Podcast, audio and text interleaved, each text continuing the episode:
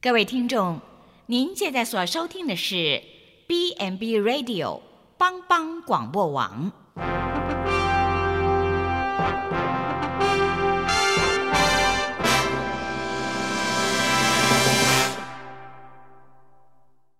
即将为您播出的是由萧锦峰牧师主持的《爱琳福气》。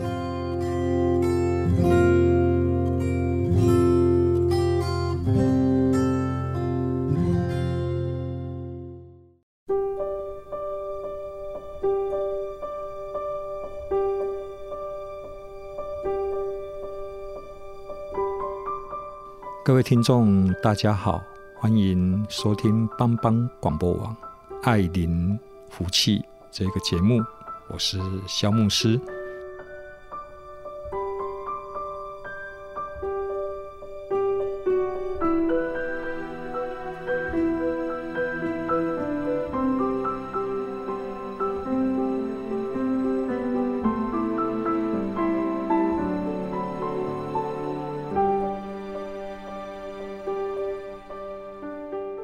非常高兴能够与大家在这个节目里面来聊一聊啊，心情的感受，或是看一本书的感动啊，或是今天在生活中的啊一些触发点啊，甚至是读了一篇好的文章，然后觉得可以拿来跟大家一起 share，常常都是一些小故事啊，但是却有大的启示。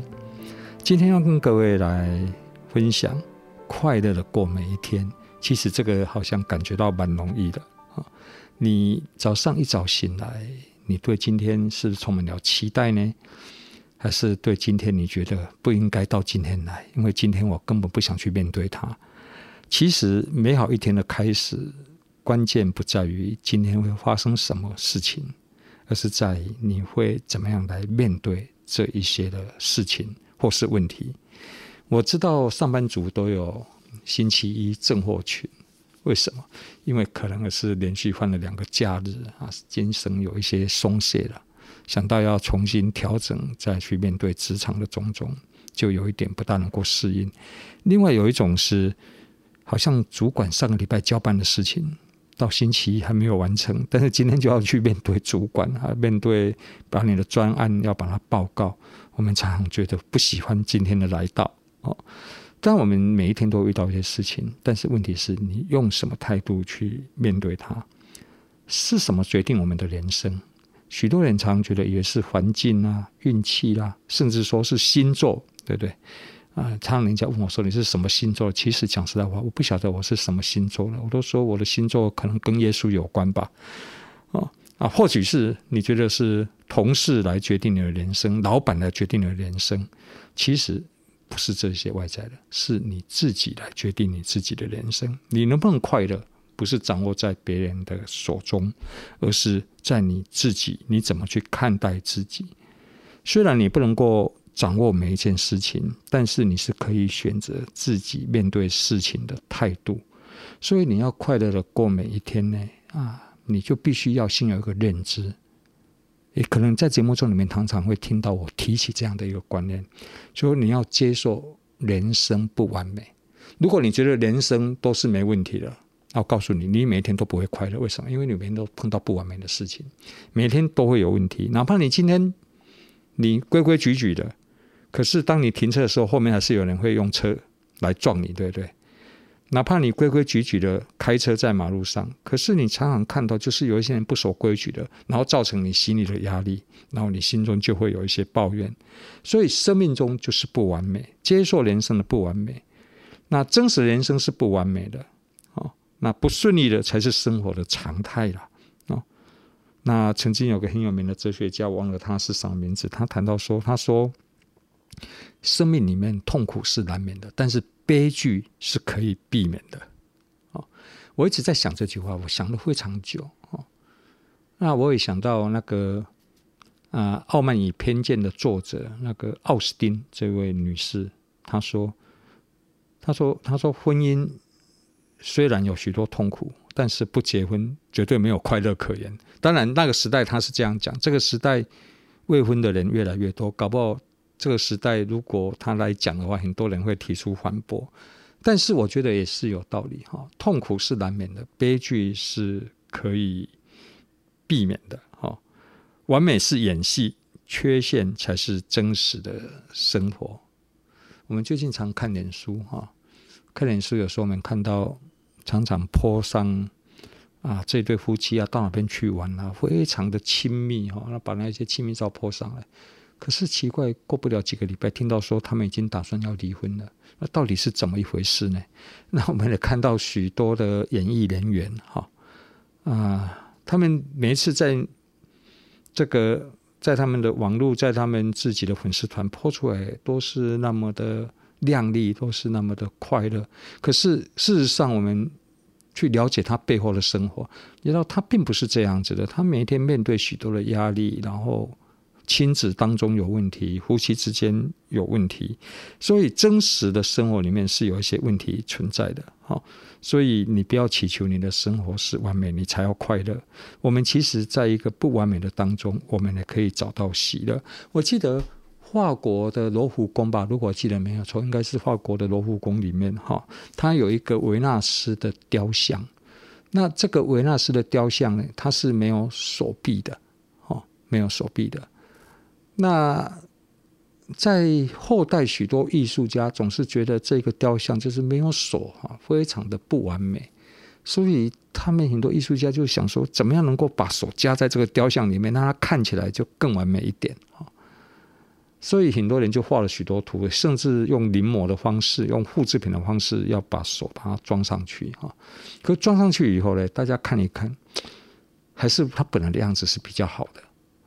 然后这个雕像有一个很特别的一个一个一个一个地方是什么？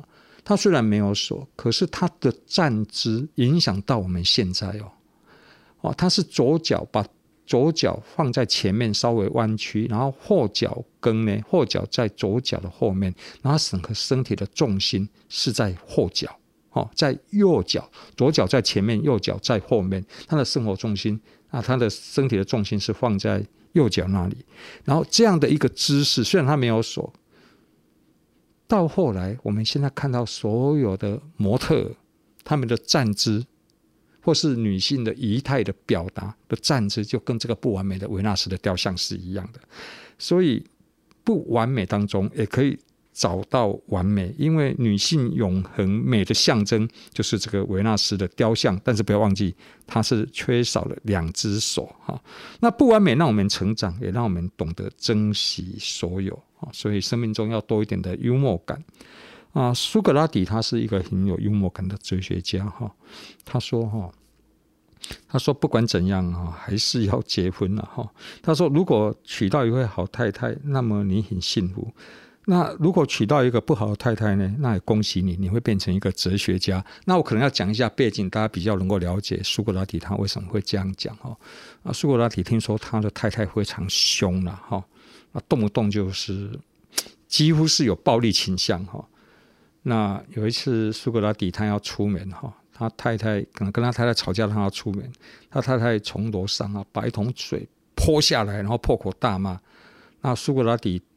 他坦然接受，他很幽默地说：“哦，今天不仅打雷，而且还下大雨。打雷就是他太太的骂声了，下大雨就是他太太泼下来的水。”哈，那我读到，我大概了解这个。我后来想一想，哎，他为什么可以成为哲学家？我为什么不行？就是因为我有一个太太还不错了。如果我的太太像苏格拉底的太太讲，我一定每天待不住在家里，我每天都跑到深山、跑到海边去想一些事情，想一想就成为哲学家了，不是吗？所以，真的，这个这个要知道，生命就是不完美哈，生命就是不完美。好，然后再来一个，就是你要积极的过每一天啊。虽然在不完美的世界里面，我们还是要积极的过每一天哈。人生绝对是有困难的，但是你是要持续不断的抱怨，还是你要去克服它呢？好。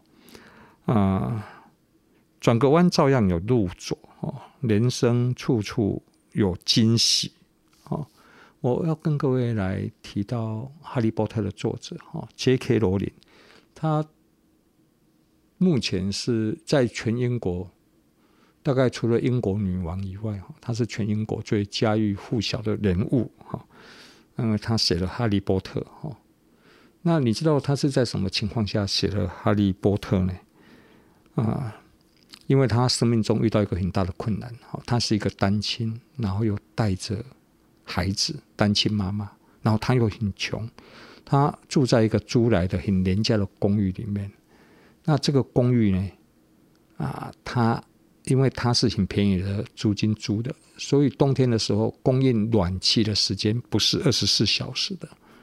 但是他又喜欢写作，他生命好像走到一个绝路了哈。然后看他看着自己的孩子，然后想想自己的将来，他觉得人生似乎是没有路。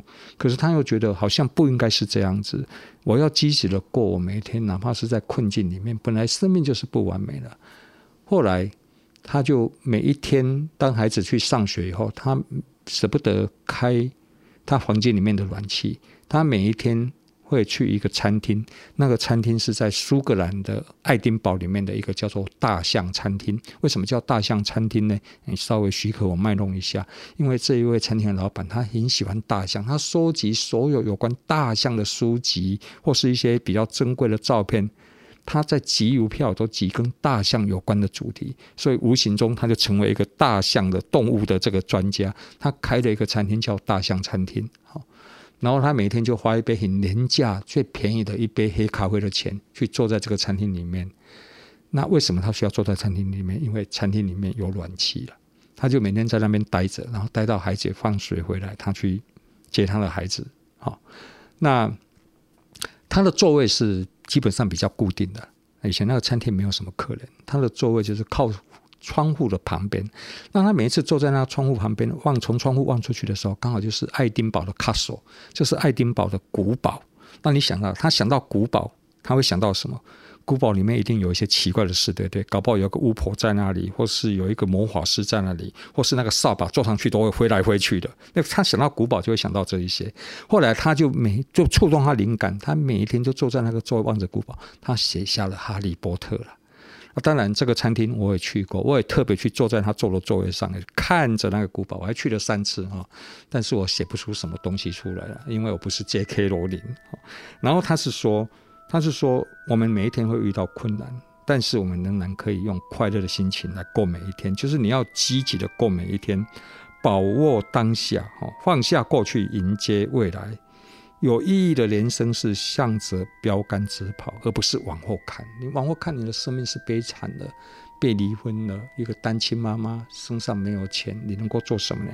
可是他透过他写作的那一些天赋，他向前看，他每一天花一点的时间在那个餐厅里面，他慢慢的去完成他的《哈利波特》，为现在负责，不活在过去的阴影里面。好，我们进一段音乐，等一下再回来。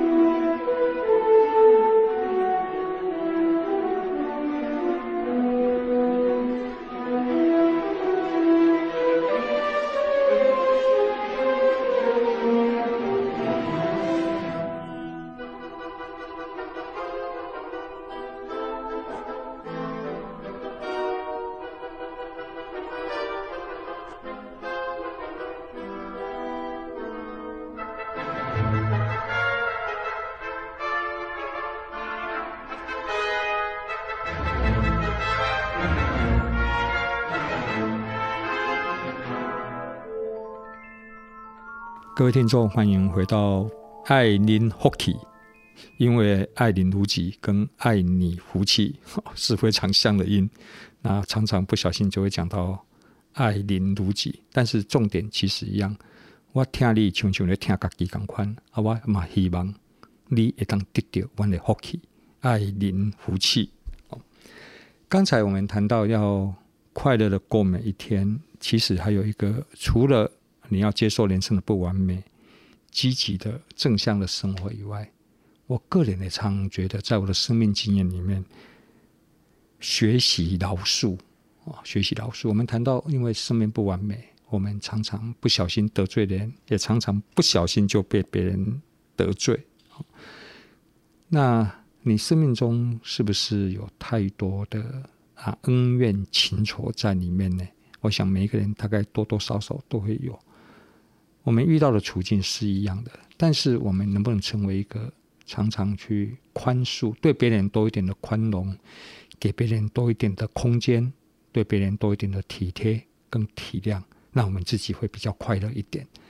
如果你常常把许多的啊人际的问题啦，许多的伤害放在内心里面，你不能够学习原谅的话，那你大概不会快乐到哪里去，因为你想的是什么？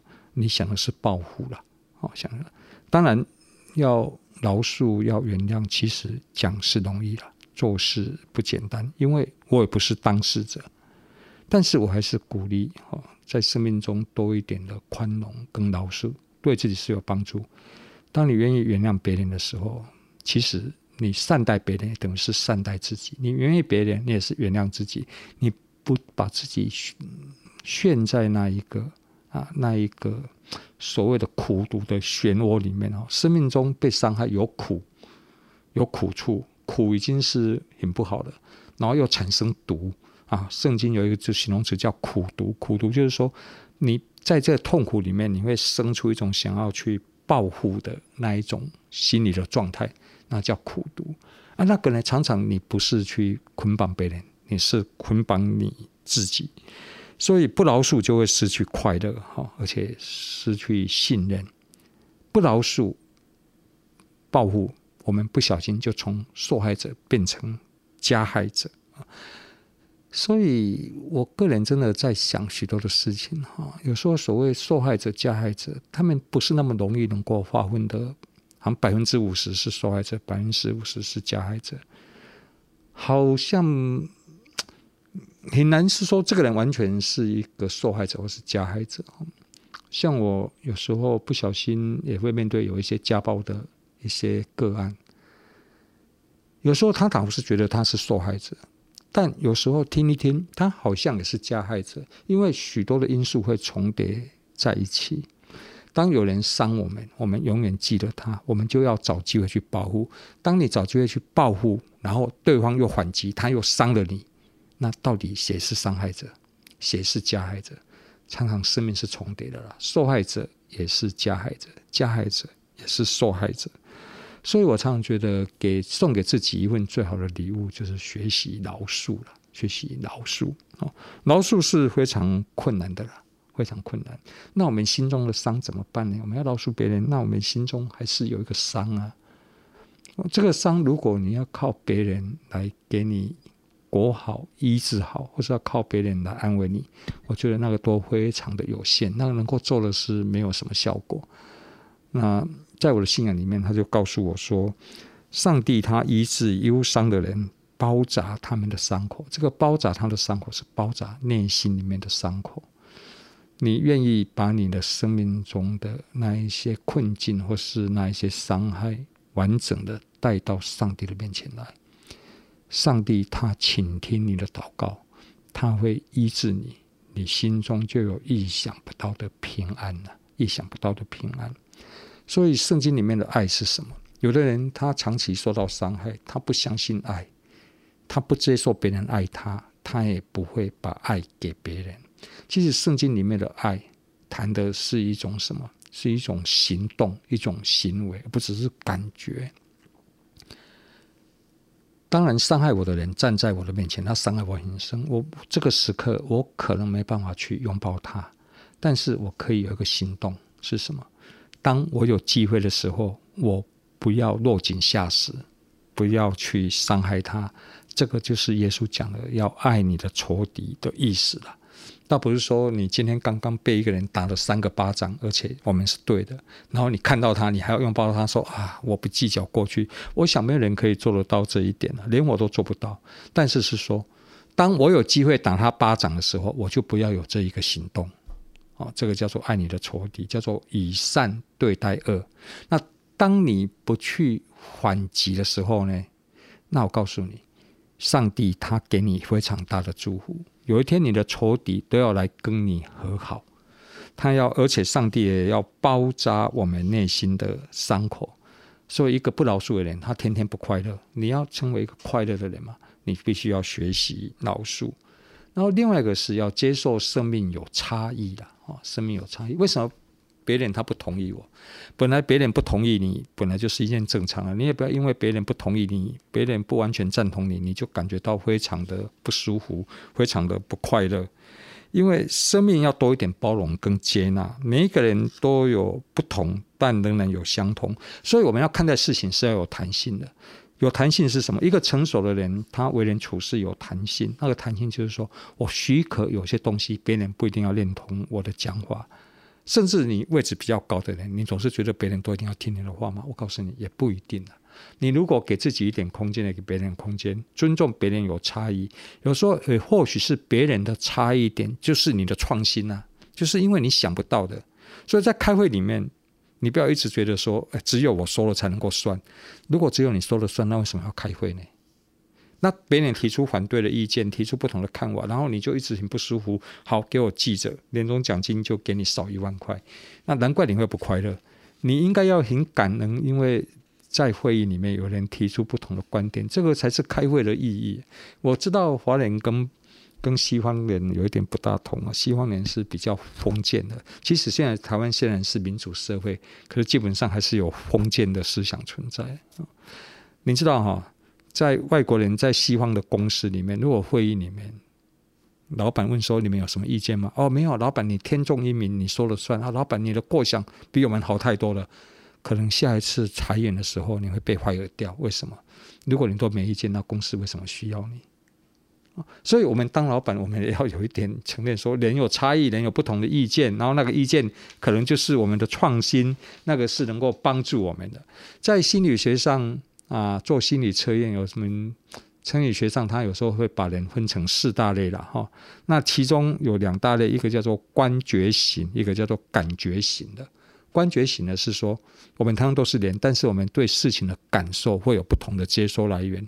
观觉就是说，他靠五官去辨识他的世界。哦，那感觉型的呢，他对这一些看得到的东西，他比较没有感觉，他是比较抽象的。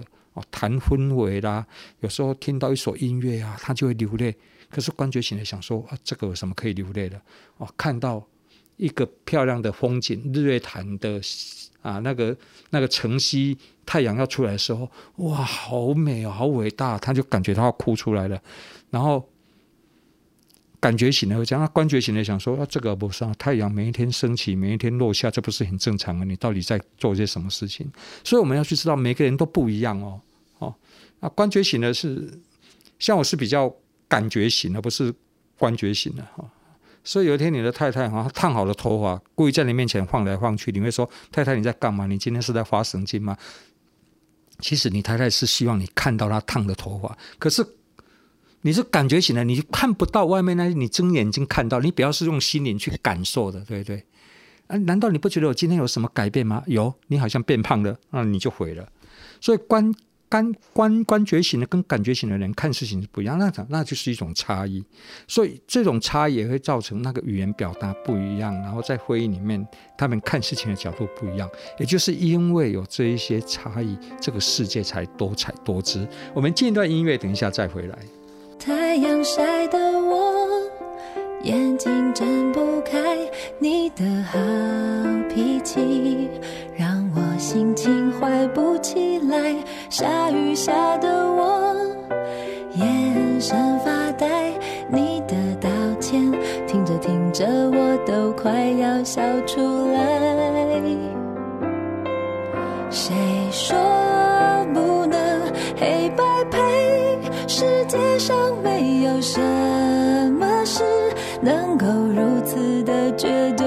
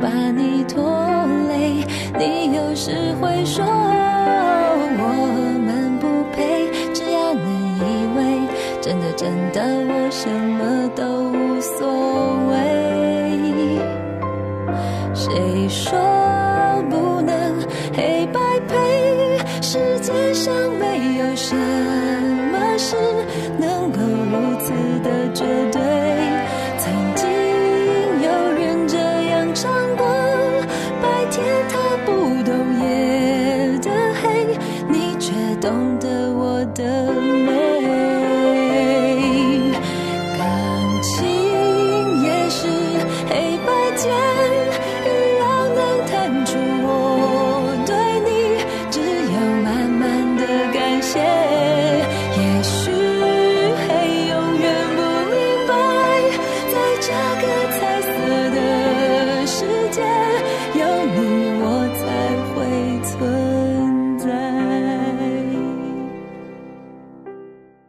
听众，欢迎回到帮帮广播网爱邻福气，爱邻福气，我是萧牧师。我们要快乐的过每一天，我们生命必须接受差异，因为有的人是会用具体的具象的东西来构成他的画面，有的人呢，他的画面不是眼睛看到的，是内心所感受到的。我我想我有必要再把观觉型跟感觉型再把他们再来跟各位来分享一下。譬如说，你带着你的女朋友去碧潭吊桥散步，对对。当你的女朋友是比较感觉型的，那你是观觉型的，你一切都要看外在的数据才算的。当你女朋友跟你说：“哎呦，某某人，这个桥好高哦，如果这个吊桥的那个钢缆断掉，那一定我们两个都没命了。”如果你女朋友是比较感觉的，那个时候你要跟她说什么呢？可是你又是很观观觉型的，你是比较看数据的、谈理谈理性的，那你跟他就很大差。如果你跟他说：“哎，怎么会断？你看这个钢索一根可以承受多少重量？你看这个吊桥总共几根钢索，所以绝对不会断的。你不要想太多。你觉得你的女朋友，当你这样回应她的时候，她的感觉怎么样？她一定会觉得你完全这个傻王，这个傻瓜，你完全不了解我。如果你女朋友是比较感觉的，你只要跟她说。不要怕，我就在你旁边，这样就够了。你不用拿计算器来按给她说这个重量可以承受多少，坦克车开来都不会怎样。你又没那么胖，你到底在担心什么？可是相对的，如果你的女朋友是比较观觉型的，你跟她算说，哎，这个钢缆哈可以承受很多重量啊，什么什么，这个都对哦。你不用算，他也会算哦。但是你。如果跟他说不要怕，我就在你旁边。可是他是很理性的，他会想说你就在我旁边，那不是增加重量吗？那不是更危险吗？所以不同的人有不同的面对了哈。那所以那一种差异性就会被表现出来。那其实你要快乐过每一天哈，我们也要想到哈，生命不是只有得，生命也是给予了哈。你要营造被爱的条件，你要被爱，也要有能力去爱人。哦，你你不是一直觉得只是这个世界别人都要爱我，那你很可怜。你在祈求别人的爱，你怎么会有快乐呢？你好像就是一个乞丐，你一个情感的乞丐，你在施舍别人要注意你要爱你。其实快乐的是什么？我不一定施舍别人爱我，我可以接受别人的爱，但是我有更多的力量，我可以去爱别人。当你每天都只是说别人的爱，你不会快乐起来的。因为什么？你永远就是那一个。情感的需求者，情感的弱势者。可是，当我们可以去付出生命多一点，给予在别人生命当中的时候，你会知道，你是一个有能力的人，你是一个给予者。给予者的人才会有尊严。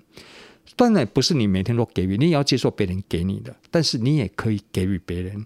哦，那个就是一个什么？生命是个给予。然后我们在这个给予的当中呢，我们就会产生我们自己的所谓生命的哲学了。哈啊，曾经我看过一个文章不错，我读给大家听哈。他说要做生活的哲学家。他说：“上帝呀，求你试我宁静的心，接受我所不能改变的事，然后赐给我勇气，改变我所能够改变的。但是你要更要赐给我智慧。”分辨两者的差别。他最后祷告说：“是给我智慧，让我知道什么是可以改变，什么是不能够改变的。可以改变的，我们尽量去改变它。那接受有一些是生命中不能改变的，我们接受它，跟它和平共处。所以，什么是不能改变的呢？我们的原生家庭是没办法改变的，对不对？我们都出生的性别。”啊我觉得也是不能改变。我到现在还是觉得不能改变。虽然现在有人说性别遗传，可是我觉得它是不能改变的。哦，我们的外表有一些身高体重，有时候都定了型，不能改变。但是什么是可以改变的？我的内心，我可以你想让我内心越来越善良，越来越美丽。相由心生啊，你外在内心的气质会影响你外表的。一些长相，一个有自信心的人，他的外表会是特别的靓丽。好，所以永远不要对自己身处的环境失望。哈，失望会带来冷漠。哈，那因为生命总是要前进啊，所以生命中要带着盼望，带着盼望，你才能够给予啊。如果我今天做出一些对团队做出一些贡献，然后我们一直觉得这个团队不会改的，不会改变的，你大概不会做出贡献。你会想办法，有机会就要跳船。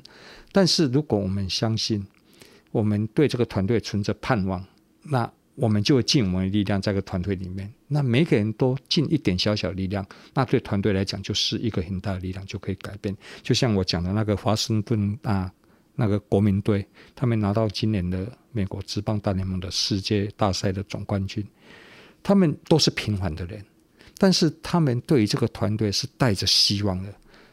然后每一个人都尽力的在球场上把他最好一面表现出来，然后就积小胜为大胜，平凡加上平凡就成为不平凡了。伟大的人是常常把平凡的事做到不一样。那为什么？因为他带着一个盼望，啊，带着盼望，带着盼望，你生命才能够来给予。所以我们要相信美好，相信爱。哦，这个世界有许多人在爱里面受伤，但是我们仍然相信爱的价值。